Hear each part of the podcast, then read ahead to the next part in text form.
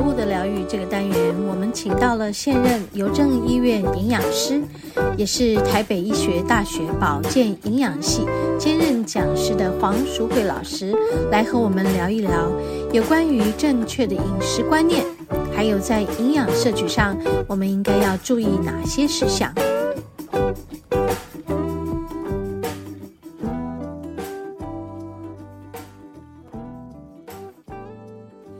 好，我们节目进行到第二个单元食物的疗愈。嗯，今天我们还是要来跟黄老师聊天。今天聊天的内容呢，就跟我们的癌友有关系。我们要讲到有一种呃癌症的呃病患是属于直肠大肠的对癌大肠症的，直肠癌哦，大肠直肠癌。哎，黄老师好，小文，各位听众大家好，我是营养师黄淑慧。好，黄老师，我们刚刚讲到的这个大肠直肠癌，嗯刚刚黄老师有讲到位置的问题，对就是不同的位置，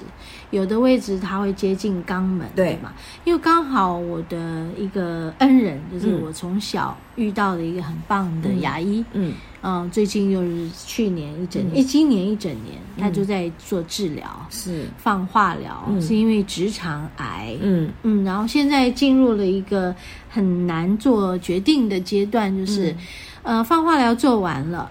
但是呃，有一点呃，好像组织上没有完全平整嗯啊、发现这个部分还是需要处理，嗯所以到底是要呃去开刀取出呢，嗯呃切除呢，还是继续化疗？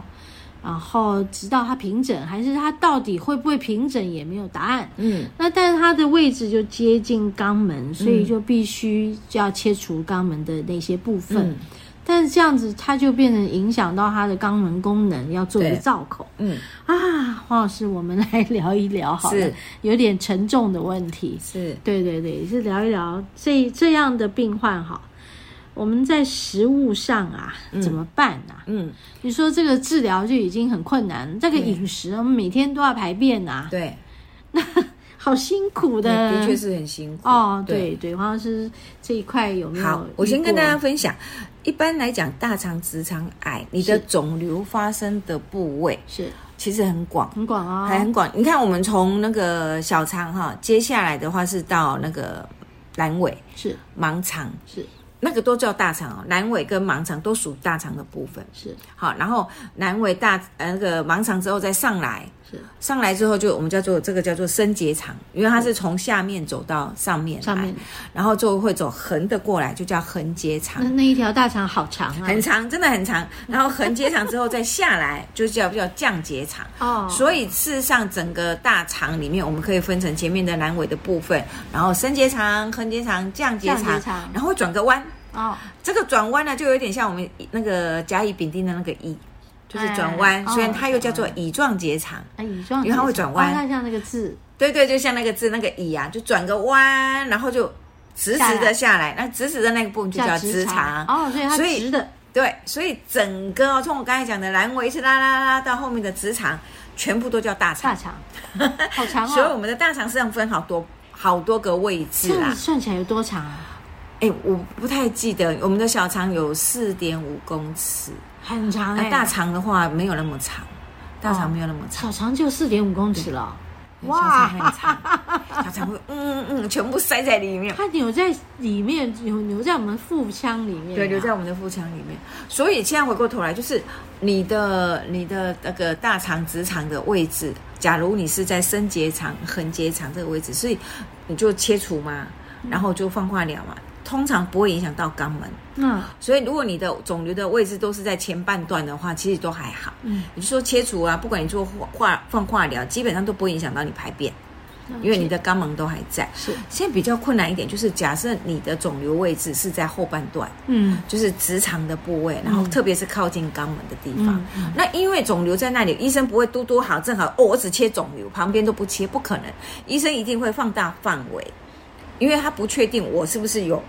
癌细胞，不是肉眼可以看得到的，嗯是是是所以他一定会把范围放大。所以这种情况之下，很有可能他就必须要切除部分的肛门。是那切一旦切除部分的肛门，你可肛门可能就保不住了，你就没办法行使正常排便的功能，是所以就变成这时候就可能需要做一个造口了。是对啊，这个造口你就可能就是拉，就是看在你的部位。那我要说实话，做造口不是不好，就是你一样可以照顾的很好，只要你每天的清洁工作，你也可以照顾的很好。其实不是不好，是你会感觉生活比较不方便，嗯，因为你必须要去做那个清洁的动作，是然后你会感觉好像粪便会外露那种感觉啊。其实照顾的好像不看不出来，他不讲你可能也不知道，因为他的衣服盖住，你盖也住看了不就住，知道，你也看看不到。对，然后其实现在的那个密封性也很好，你也不会闻到那种不好的味道，所以基本上影响就不大。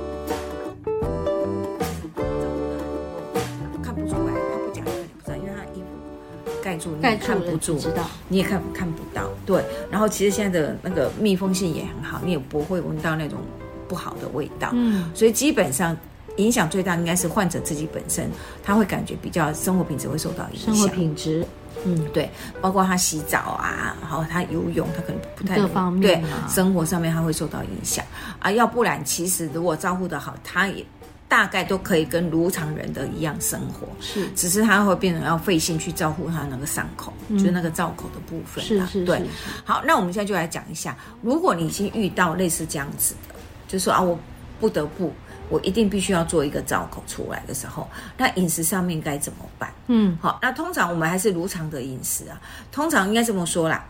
呃，大肠直肠癌的患者的饮食哈，是要分几期。是好，术前我们先不讲，术前你就当然是要补充营养，让你能够有好的伤口。术后的时候，大概你的肠道一道会切除嘛。是好，假设你有做做手术的话，你一定会切除部分的，是所以一定是前后面拉前面补起来嘛。啊，对不对？对所以肠道一定会变短嘛，是好，或者是像我刚才讲的，你拉起来之后，甚至连肛门也被切除嘛，是是，所以你会影响到你的排便分的功能，所以基本上排便的功能会受到影响。嗯，就是不管我去做哪一段，大概我只要手术有切除，排便的功能都会受会到受影影响。即便临床上最常看的就是常常要跑厕所，嗯，你就会感觉就是因为变短了，对。好啊，另外一个就是蠕动会变得很敏感，哦啊，就只要有一点粪便，你就会发觉我好像想一直想要想要上赶快厕所，弄出来，对，对对对对对，所以你就会发觉它变成一直一直会想要有一个嗯，那个就是排排便，就要排就要排就要离排厕泄，对所对很对对近对啊对，对啊！其实，在临床上我们看到很多这样病人，就会发觉他们不考不敢跑远，那是不敢出去玩。你要说老师，我在游览车、高速公路上面，我去哪里找厕哦那很难所？过啊？对，所以他们就会变成说，啊那我就不要出去了。是是，或者是我就只能在我家附近，我可以找得到厕所的位置出去，所以这也是一个困难点啊。所以这时候饮食怎么办？饮食上面我们给他的一些建议就是说，你可能只不要让他的粪便体积一直产生，嗯所以你可能要我们会比较建议，但你也不能说我都不给他膳食纤维，对只要他肠道又不蠕动不行。是所以通常我们会对这样子的一个患者建议说，哎你可以多摄取一些可溶性膳食纤维，嗯也就是说它具有吸附水分的作用。嗯可溶性膳食纤维的特性就是这样，像海绵，啊它可以哦吸水，吸水膨胀，粪便体积是变得柔软的，是然后比较大的，所以它比较不会去有刺激感。是是，如果你是那个吃竹纤维笋啊太，很粗的，它就会有刺激感，对对刺激感对就会对蠕动的就很快，快你就会想说我我要上我赶厕快去所上了厕所。对，但是如果你是可溶性纤维的话，相对它就是比较柔软的，刺激感就没有那么强，嗯你就比较不会一直感觉我必须要上厕所，但是我是有粪便的，哦我的粪便也是好排的，是是是好，所以有很多呃大肠直肠癌的患者是术后之后，他就会感觉说，哦我不要吃蔬菜，因为我吃蔬菜我就会想上就厕所害怕了其实是不对的，是说我们要去选择你的蔬菜膳食纤维的嗯来源，嗯，对你必那须要所以那种纤维多的不要的话，就换那种对黑什么呃丝瓜，没错，没错，没错。啊木 木耳、耳、菇类，这些都是属于比较柔软的膳食纤膳维食，纤维可以吸水性比较强的了解啊。当然，这个都是按部就班。是就从一开始术后，我咱我们先这样子讲，就是我术后开刚开完刀，是，术后的时候，事实上肠胃蠕动功能都还没有恢复、嗯，嗯，这时候我们通常给的叫做低渣饮食。哦，低渣，低渣饮食是什么？我不要让你粪便太多嗯，嗯，啊，不然你伤口都还没喝，然后你一直对要啊上一厕所字。排啊，对对对对对，所以术后的那一段时间，我们给的是低渣饮是食是。是，那低渣饮食其实就很多东西，牛奶是不能喝的，因为哎牛奶不是水嘛，哎牛奶产出出来粪便体积是大的，呃，我我真的是哦，对它又不是固体，对，但所以很它奇怪，会对不产对？生它在我们的代谢之后，会让粪便体积反而是变变出来的、哦变高的。哇，所以低渣饮食事实上有一些食物的选择，我应该可以所跟以大家乳分享。状乳状会变成粪便的，就是乳嘛，对牛乳的乳啊，对对对对对对对它对的对对，它的水分跑到我们的对尿液出来了，但是它的那个渣乳渣状啊渣渣渣就渣跑它到是我成们粪便嘛，所以我们大概几个讲哈。嗯牛奶大概是术后先不能喝的，什么奶都不行，什么奶都不行，因为它就是会让你粪便增加。 是是啊，我就是不能让我粪便增加，不然我伤口也还没好，我又要上厕所，我是很对难过的对难哦。过哈，所以第一个，第二个就是全谷类，全谷类像呃燕麦不是会吸水会膨胀嘛？嗯对啊，那就是有膳食纤维啊，哦，所以那燕个麦很好，对对对，很好哦。可是对刚开完刀的人不好哦。哦哦啊，因为它会让粪便体积增加。哦我就是不要让我的粪便增加，因为我有伤口啊。呀，对对对，因为我有伤口啊，所以我不能让我嗯要粪便休息增加。对对对，所以这一类的病人，其实你就是要让粪便少一点的，所以要吃白饭、哦，吃白面条。白面条、白饭、对对对，白面包。白面包，哦但是什么很营养养生的五谷米饭啊、十谷米饭啊、又燕很麦难啊，哦消化，然后让对那对个地地瓜沟啦，不对了。对不行。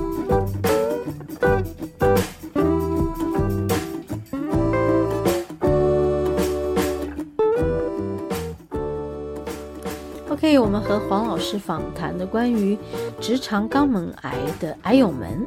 我们在饮食上呢要注意哪些事项？希望能提供癌友们很多的参考啊，来照料自己的饮食这一块。好，因为节目时间有限了，所以我们每次播出呢，大概就是一个小段落。好，然后我们会把其他的部分留在下一周的节目再继续和大家分享。好，我们要进行到节目的下一个单元——